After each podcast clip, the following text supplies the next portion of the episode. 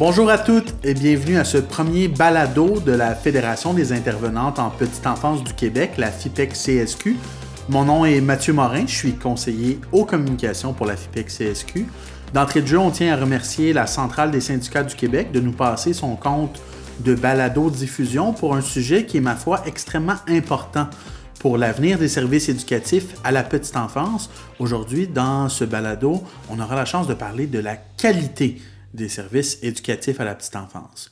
Donc, on, ce, balado sera divisé en trois sections. D'une part, l'évaluation de la qualité. C'est un sujet qui fait beaucoup réagir sur les réseaux sociaux, autant du côté des éducatrices en installation, euh, comme d'ailleurs tout le personnel des CPE. Euh, on pense aux, aux, responsables en alimentation, aux directions adjointes, aux agents de conformité.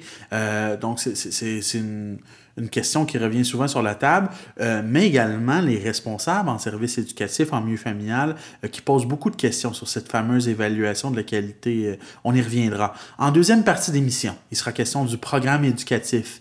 On sait que de nouvelles règles ont été édictées par un règlement par le gouvernement le 8 juin dernier. on reviendra sur les différents aspects qui sont obligatoires dorénavant au niveau du, du programme éducatif. Qu'est-ce que ça change au quotidien pour les intervenantes en petite enfance? Et finalement, en troisième bloc d'émission, on discutera du fameux dossier éducatif, le dossier de l'enfant, quand même l'appelait le ministre de la Famille, Mathieu Lacombe. Donc, on aura une, discussion sur ce sujet qui, qui également a fait couler beaucoup d'encre au, cours, euh, au cours des derniers mois. Donc, avec moi, j'ai la chance d'avoir euh, deux, deux spécialistes de, de, ces euh, différents aspects du, du sujet de la qualité des services éducatifs à la petite enfance. D'une part, Valérie Grenon, qui est présidente de la FIPEC CSQ. D'autre part, Francine Lessard. Francine Lessard, qui est directrice générale du Conseil québécois des services éducatifs à la petite enfance, le CQSEPE. E. Et nos auditeurs auront peut-être remarqué euh, euh, lorsqu'on on parle de ces deux organisations-là, d'une part, on parle d'une organisation syndicale avec la FIPEC-CSQ et euh, au niveau du CQSEP, on parle d'une association d'employeurs, d'un regroupement de, de, de, bureaux coordonnateurs, de CPE. Donc, ça risque d'amener des perspectives, des points de vue euh, intéressants. On parlait de, rapidement des sujets hors d'onde tout à l'heure et justement, Francine Lessard nous a amené des chiffres intéressants sur la question de l'évaluation de la qualité. Saviez-vous que jusqu'à présent, on parle de pas moins 73 évaluations de la qualité qui ont déjà eu lieu en installation? Actuellement, euh, le rythme d'évaluation est de 12 à 14 évaluations par semaine.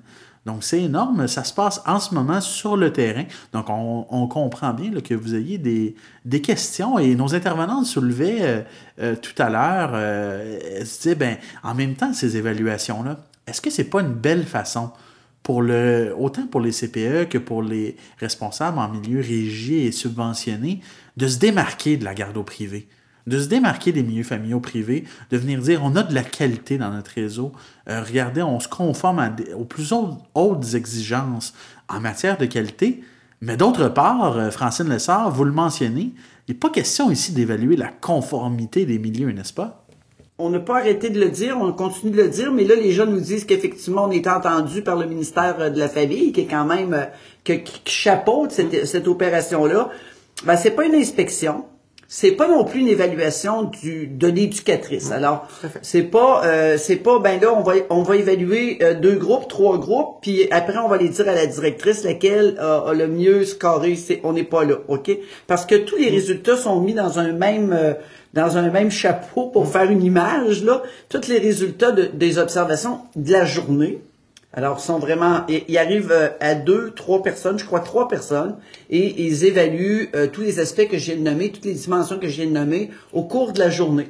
Il y a aussi des questionnaires qui sont transmis aux parents pour connaître euh, leur opinion quant au, à la prestation des services. Donc, c'est quelque chose qui est assez global, qui donne un portrait qui est remis à la direction. Il y a des entrevues aussi avec les éducatrices, avec, avec les directions de, de, des centres de la petite enfance, des garderies.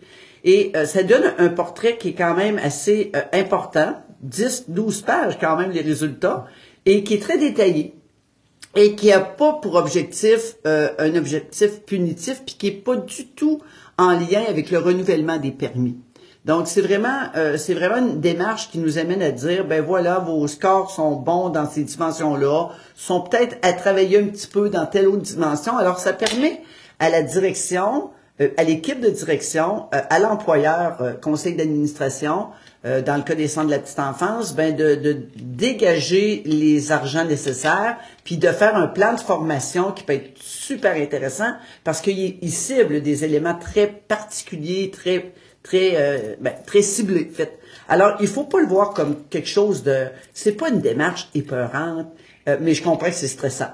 pas épeurant, mais je comprends que c'est stressant. C'est pas une vérification de conformité, donc c'est pas du tout. C'est ce qui est intéressant. Puis au niveau euh, Valérie Grenon, vous vouliez ajouter euh... Ben, ce que je disais, c'est que dans le passé, je comprends le terrain parce que dans le passé, il y a eu des évaluations de fait de la qualité qui ont amené euh, pour certaines éducatrices en CPE des mesures disciplinaires au lieu d'avoir un, un accompagnement formateur pour améliorer l'approche éducative, ça l'a amené des mesures disciplinaires et ça a amené des, des, des départs du réseau Donc, on parle d'intervenants qui ont vécu des choses dans le passé, hmm. mais c'est bien qu'on les informe aujourd'hui puis qu'on continue à lire dans tout le processus de la loi 143 parce que ça vient euh, de l'adoption de la loi 143 de cette, cette évaluation-là. Mais il faut le voir dans un bienfait d'améliorer nous-mêmes notre approche éducative auprès de l'enfant, mais de le voir dans le bienfait de l'enfant en, en, général. Oui. Et euh, être partie prenante de ça, se renseigner auprès des directions aussi, puis d'être partie prenante de,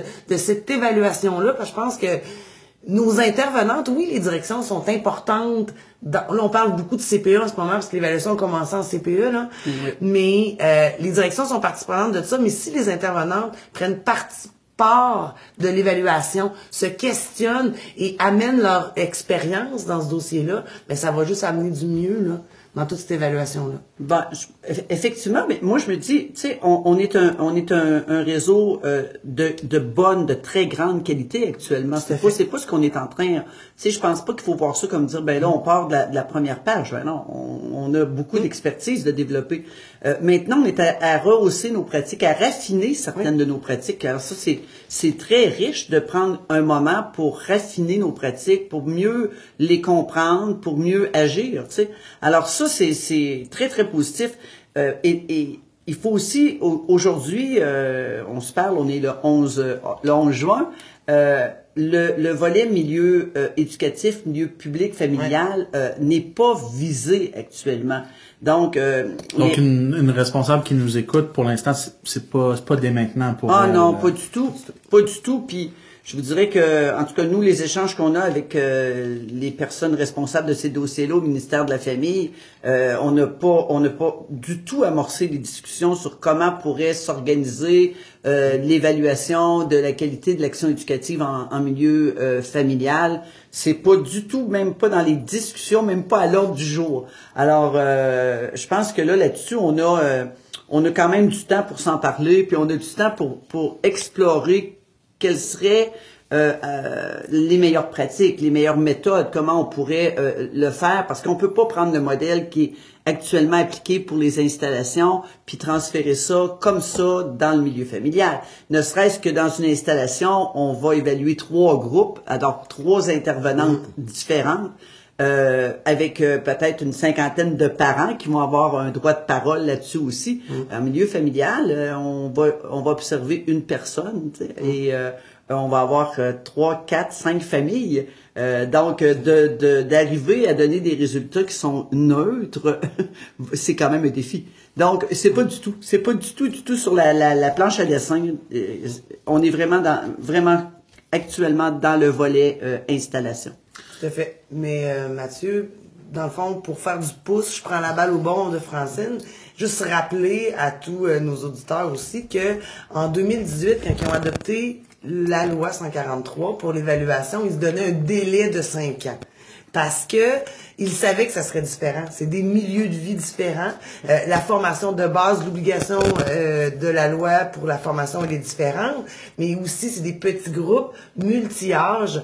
Donc, et même pour l'évaluation, pour être sûr qu'il ferait de qualité, ben Francine le dit à plusieurs reprises, c'est pour l'instant seulement le 3-5 ans dans nos installations pour après adapter 0-2 ans. Et oui, un cheminement. Donc, c'est sûr que nous, on est alerte à surveiller le tout pour que ça soit bien fait parce que oui, ils pourront pas observer la même chose et observer de la même manière. Donc, euh, on est content qu'ils respectent ça, qu'ils prennent le temps de bien le faire Ouais. dans le principe de.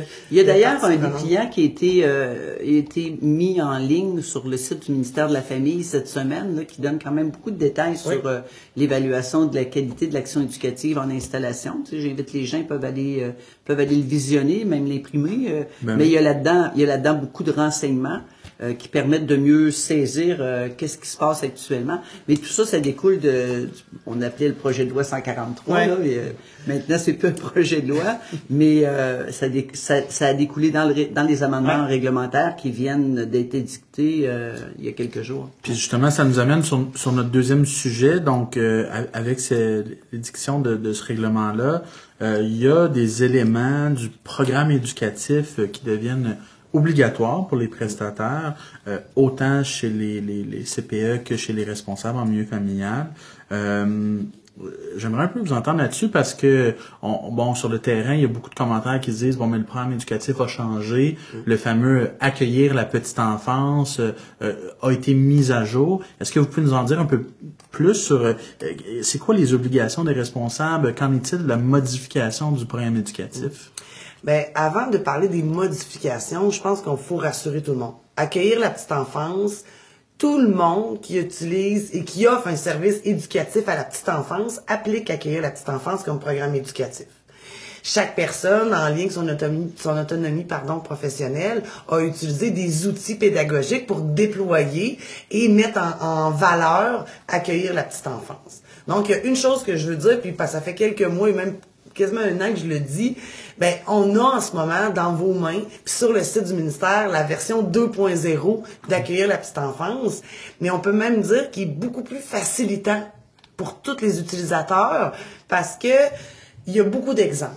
Beaucoup d'exemples, c'est beaucoup plus déployé. Ils ont ouvert les cartes pour permettre à celui et celle qui veulent l'utiliser et qui ont l'obligation d'utiliser euh, des détails de comment amener l'enfant dans son développement moteur, de comment améliorer le partenariat avec le parent, de comment rendre l'enfant unique, comment respecter dans son unicité, dans le développement par le jeu. Il y a beaucoup de petites choses qui viennent même, oh mon Dieu, c'est le même qu'il faut l'appliquer. Je suis contente qu'ils viennent de nous le dire. Donc, c'est sûr que c'est pour ça que je voulais commencer par ça, rassurer tout le monde. C'est pas un nouveau programme. On vient pas de, de, de réinventer la roue. On vient juste d'améliorer quelque chose que vous utilisez tous et toutes déjà depuis des années et des années. Oui, tout à fait, tu as raison de dire ça parce que effectivement, c'est c'est un programme renouvelé, hein? mais ce sont les mêmes principes directeurs, ce sont les mêmes objectifs euh, eu égard aux sphères de développement de l'enfant. Donc, mais là, on est venu donner beaucoup de détails. C'est quand on dit, ben, on doit, euh, on doit accompagner l'enfant dans son développement langagier, entre autres.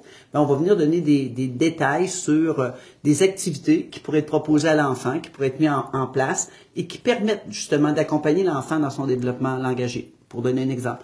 Donc, il n'y a, rien de nouveau dans ce, nou- dans ce nouveau programme-là. Il n'y a rien de nouveau. Euh, je donne souvent cet exemple-là, puis je sais que s'il y a des gens qui, qui m'entendent de temps en temps vont rire, là, vont dire, bon, on va encore parler de sa tarte, là, ou bien de son gâteau au chocolat. En fait, moi, je le vois comme ça. Le programme éducatif, c'est c'est comme une commande, une commande gouvernementale d'un encadrement pédagogique où on vient dire, on donne la commande, j'aimerais que tu me fasses un gâteau au chocolat, deux étages avec un glaçage au chocolat. C'est ça que je veux. Alors ça, c'est le programme Accueillir la petite enfance. Maintenant, toi, Valérie, tu me dis, moi, j'ai une recette qui vient de ma mère. Ça donne un gâteau au chocolat extraordinaire, puis un glaçage au, cho- au chocolat extraordinaire. Parfait, c'est ce que tu appelles la plateforme pédagogique. Oui. Donc, toi, tu peux dire, moi, je prends ça, moi, je vais te dire, ah, moi, pour faire le gâteau au chocolat, accueillir la petite enfance, je vais prendre une recette de Ricardo. Mais on vient pas dire que la recette euh, de ta grand-mère ou de ta mère ou de Ricardo, pour nommer ça, euh, c'est pas efficace. On vient juste dire, à la conclusion de, de ta cuisson et de ta préparation, il faut que tu atteignes ce que je t'ai demandé. Donc, euh, euh, les principes directeurs du programme éducatif, puis euh, tout, as tout mis en place pour répondre à- au soutien que tu dois apporter à l'enfant et à sa famille au niveau des sphères de développement. Fait que moi, je fais toujours le parallèle avec le gâteau au chocolat, mais je trouve que ça donne un exemple à dire, il n'y a pas une plateforme, il y a pas une plateforme, faut que tu utilises cette recette-là. Mais ce que tu vas utiliser comme méthode, comme plateforme, il faut que tu répondes aux critères du programme Accueillir la petite enfance. Voilà, je pense que c'est une façon de Ben, l'expliquer. c'est une belle là, façon d'expliquer. Donc, l'éducatrice, la responsable, reste avec une certaine autonomie quand même dans l'application. Ah oui, tout à fait. Et il faut aussi. Ah, tout à fait. Il faut. Parce qu'elle veut, veut pas, l'enfant est unique là-dedans.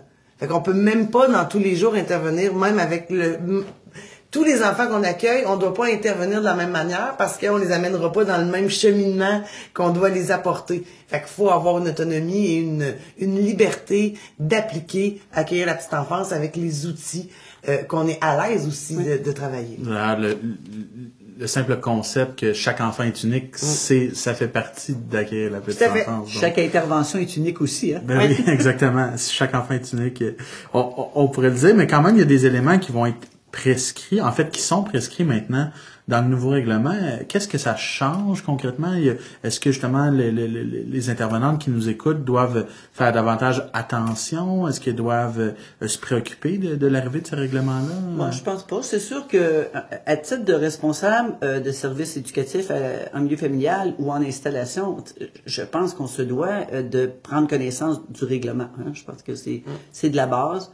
Euh, prendre le temps de lire le nouveau programme, euh, puis ne pas se gêner pour poser des questions. S'il y a des questions, euh, il, y a, il y a dans les structures euh, d'encadrement de la garde en, en- en installation, il y a le personnel qualifié qui est là, tout le monde est qualifié, tout le monde a, a un bon bagage, mais il faut pouvoir échanger. Puis en milieu familial, ben, ils ont quand même des ressources offertes par les bureaux coordonnateurs aussi. Euh, ben, il, il faut cogner la porte et dire, moi j'ai pris connaissance du programme éducatif, il y a des sections qui m'embêtent, mais il ne devrait pas y en avoir tant que ça, mais si jamais il y avait, ben, il faut, il faut aller référer, il faut avoir une bonne compréhension. Euh, les responsables de services de garde en, en milieu familial et en installation euh, vont devoir euh, peut-être réviser leur plateforme. Peut-être qu'effectivement, ils faisaient un gâteau au chocolat à un étage, puis là, on leur demande d'en faire un deux étages. Fait que peut-être qu'il faut qu'ils rajoutent une coupe d'œufs puis une tasse de lait. Mais bref, il y a des ajustements qui doivent peut-être être faits qui doivent euh, s'assurer que leur plateforme, on l'appelle comme ça, je pense que ça permet de, de Des différencier vraiment. ben c'est ça, ben je pense que oui, il y a- il y a ce travail-là à faire. C'est ça, y a le programme, mais il y a la plateforme pédagogique, Ben qui sont deux choses. Là. Ta, ta plateforme pédagogique, c'est c'est ton support quotidien. C'est avec ça que moi j'ai décidé que j'allais respecter euh, les, j'allais respecter les, les principes directeurs. Tu sais, L'enfant est unique, l'enfant apprend par le jeu. Bon, euh, tous les principes directeurs. Euh, Qu'effectivement, dans mes activités, dans dans les observations que je fais du développement des enfants, dans mes suivis avec les parents, ben je m'assure aussi que j'ai vraiment observé au niveau moteur, au niveau cognitif, au niveau langagier, et que je saisis bien la portée de ce développement-là, puis que mes attentes sont aussi respectueuses du développement euh, global de l'enfant eu égard à, à- à son âge. hein puis que je connais bien le développement de l'enfant aussi, que je me le revise. tu sais. Euh, on, on pratique depuis des années, on, on- puis on a besoin à un moment donné de, de se replonger dans, dans nos livres de départ, puis se dire, euh, c'est comme ça qu'il fallait que je fasse ça vraiment. Alors, tu sais, à, à quelque part, ça permet ça. Le nouveau programme, il, il nous permet une révision en profondeur de, de tous les aspects de l'action éducative. Alors, Tout à fait. Et comme Francine vient de le dire, moi, c'est sûr que j'invite tout le monde qui travaille en- dans le réseau d'en prendre connaissance parce qu'il est beau. Il Oui. est vraiment beau. Oui. J'ai pris la peine de me l'imprimer, de l'imprimer couleur pour m'en refaire lecture, Oui. pour essayer de voir où les différences parce que moi, je suis rentrée dans le réseau en 97 puis il a vraiment, il a pas changé. Sauf que il, il est amélioré, beaucoup d'outils. Puis c'était le fun de, hey, oui, c'est ça qu'on fait, c'est ça qu'on fait. Puis les gens pensent que c'est tout nouveau. Pardon, les gens sont inquiets, nos membres sont inquiets, mais vous allez juste voir que bon, je le fais tous les jours ça. Ouais. Je le fais, je le fais, je le fais. Mais ça valide des pratiques, hein? Tout à fait. Puis ça aussi, c'est important de valider nos pratiques parce que je me rappelle à un moment, euh, les gens disaient, euh, ben, les agents de soutien pédagogique ou de conformité des anciennes agences de garde ou des bureaux coordonnateurs actuels. Tu sais, je suis arrivé chez la responsable puis euh, elle est en train de plier des débarbouillettes avec les enfants. Eh, mais tu parles d'un beau jeu. Tu parles d'une belle activité parce qu'effectivement, avec les enfants, en pliant des débarbouillettes, ben euh, tu peux apprendre les couleurs, tu peux apprendre les épaisseurs, tu peux apprendre les, les grandeurs, tu peux faire de la tu peux faire plein d'exercices, de la ciliation, tu peux euh, plier une débarbouillette, ça semble simple, hein, mais à trois ans, c'est compliqué. Alors, c'est beaucoup beaucoup d'exercices que tu peux faire avec euh, avec le matériel courant euh, d'utilisation courante dans une résidence. tantôt, on a eu le bonheur de voir un, un reportage sur des pratiques dans les pays nordiques. Puis on voyait là qu'ils jouaient avec avec des vrais on faisait pas semblant avec un, marteau en plastique, je, nommerai pas compagnie, là. Mais tu sais, on fait pas semblant de cogner sur quelque chose qui est pas vrai, tout en plastique, puis qu'on leur donnait des vrais petits marteaux. tu sais, on a, on a un peu de scrupule au Québec de, d'aller jusque-là parce que on a beaucoup un esprit protecteur, hein? Mm-hmm. Mais euh, il y a d'autres, il y a d'autres choses qu'il faut explorer. Puis tout ça, c'est très intéressant. C'est de la pédagogie active. Puis le nouveau programme, ben, ça nous amène à dire, prenons un, moment pour, pour se regarder, pour dire, est-ce que je pourrais changer certaines pratiques? Puis, eh oui, je me suis validé. Effectivement, ce que je fais avec mes débarbouillettes, là, c'est bon. C'est bon sur cet aspect-là, cet aspect-là. Alors, c'est très intéressant.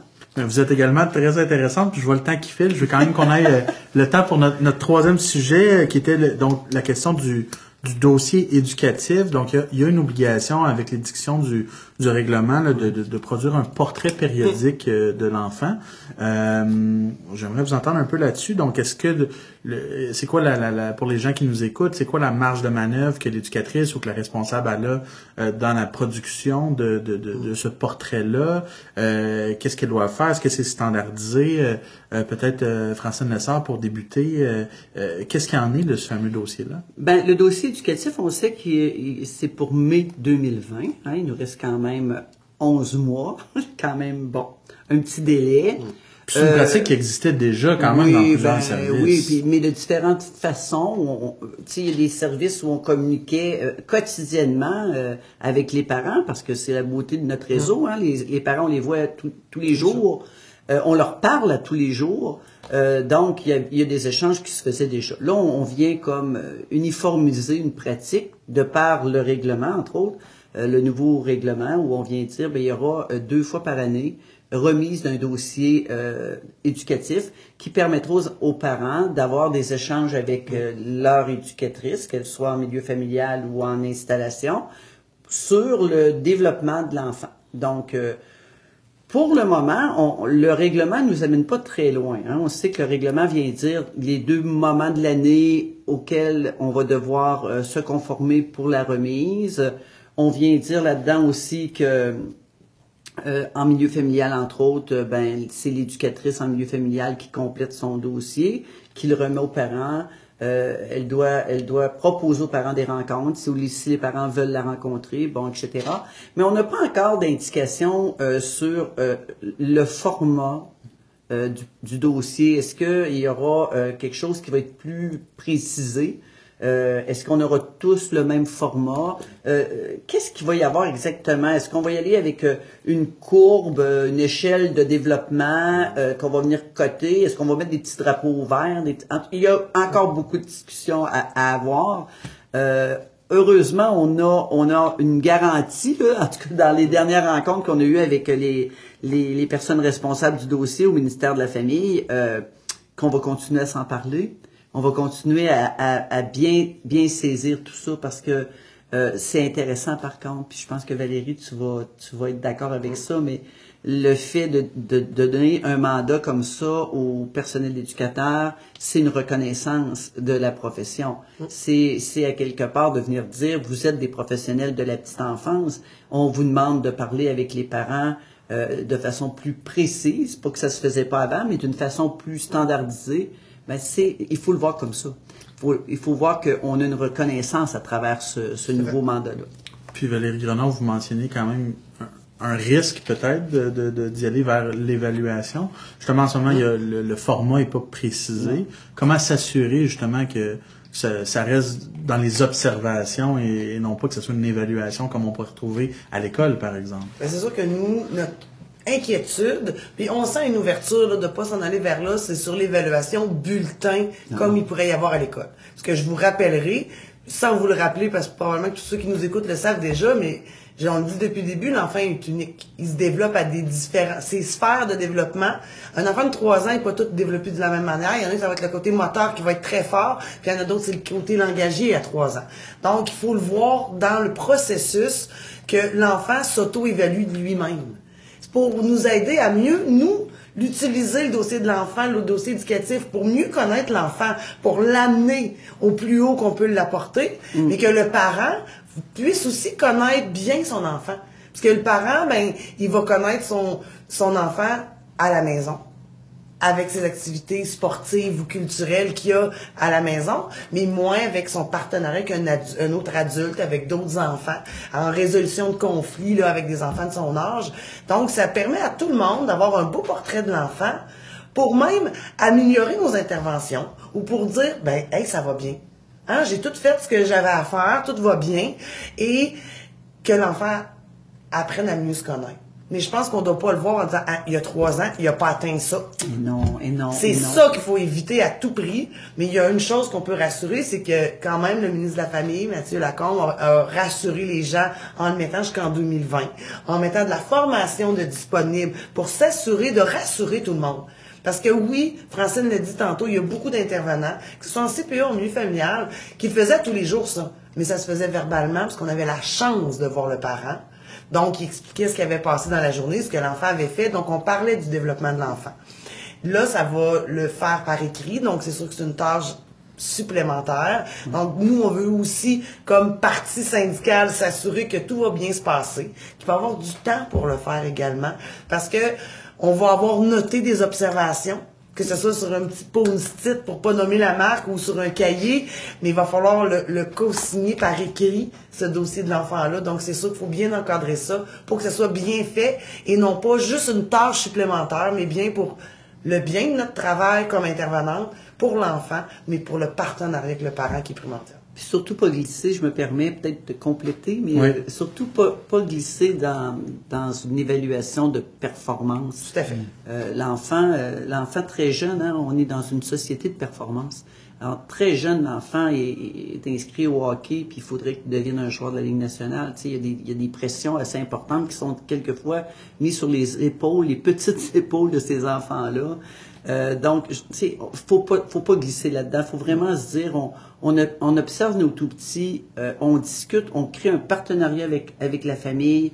On espère que le ministre Lacombe puis que le premier ministre va aussi comprendre l'importance de créer un pont facilitateur vers les services de la santé si tel est le besoin. Parce que dans les observations, euh, ça se peut qu'on observe un enfant qui a effectivement des difficultés sur des difficultés assez importantes au niveau d'une des sphères de développement ben, il faut être capable d'accompagner le parent puis de l'accompagner vers des services professionnels en orthophonie ou en ergothérapie. Ou, bon.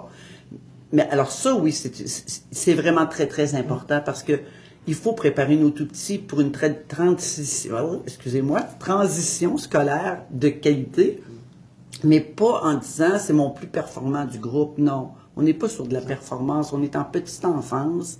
Il faut laisser aux enfants le loisir de jouer et d'apprendre en, en jouant. Donc, tant qu'on va rester là-dedans, tant qu'on va y croire, puis tant qu'on va continuer de dire qu'on ne jouera pas d'autres games que ça, dans le sens que notre rôle, le réseau des services éducatifs, c'est d'éduquer les enfants, c'est pas de les instruire, ça, appartiendra ailleurs. Nous, on est là pour les éduquer, puis on est là pour vraiment les accompagner.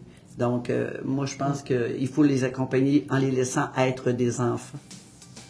Tout à fait, vous avez parfaitement raison. Mesdames, c'était tellement intéressant de vous entendre. Puis également, c'est rafraîchissant aussi de voir euh, le, que, même si on est des, partis qui pourraient sembler opposés, d'un côté des employeurs, d'autre côté euh, la partie syndicale, quand même, il y a une volonté euh, d'assurer une qualité pour nos tout petits. Ça, je pense que ça doit être souligné. Merci beaucoup, mesdames, d'avoir participé au premier balado de la FITEC CSQ. Plaisir. Merci à toi. Au plaisir peut-être de, de, de, vous réécouter dans une prochaine balado. Merci. Merci. Bonne fin de journée.